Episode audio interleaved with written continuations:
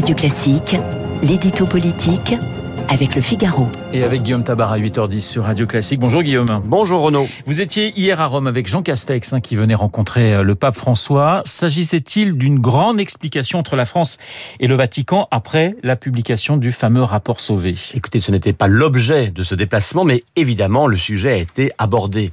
Le prétexte, c'était le centenaire du rétablissement des relations diplomatiques entre la France et le Saint-Siège. C'était en 1921, 15 ans après la loi de séparation qui avait été vécue de manière conflictuelle. Et euh, comme l'a dit Jean Castex, la reprise de ces relations diplomatiques n'était pas une manière de rétablir le concordat de Napoléon, mais d'établir la concorde. Concorde qui persiste aujourd'hui dans la relation entre les deux États, malgré quelques différends de fond, par exemple sur les sujets de bioéthique. Ça, c'était pour le prétexte de ce déplacement. Car le pape et le Premier ministre ont aussi parlé sans détour des conclusions du rapport Sauvé sur les abus sexuels dans l'Église, mais euh, pas l'un pour critiquer l'Église et l'autre pour la défendre.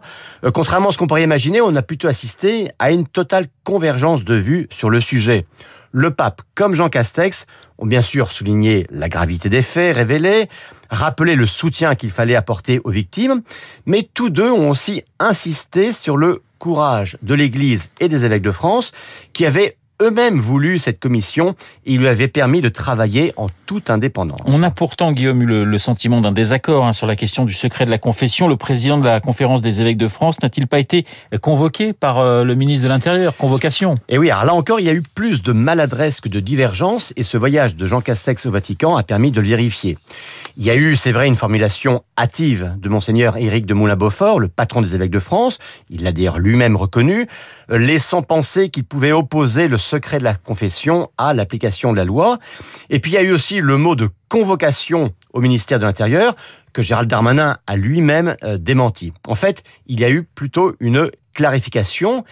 Et hier, le pape a dit à Castex qu'il fallait trouver le moyen de concilier le secret de la confession, les lois civiles et la protection des victimes. Et puis quand même, comme du côté de l'État, il y avait besoin d'une parole d'autorité sur le sujet, eh bien, Jean Castex a eu cette phrase qui était ciselée à dessein. La séparation de l'Église et de l'État ne signifie en aucun cas la séparation de l'Église et de la loi.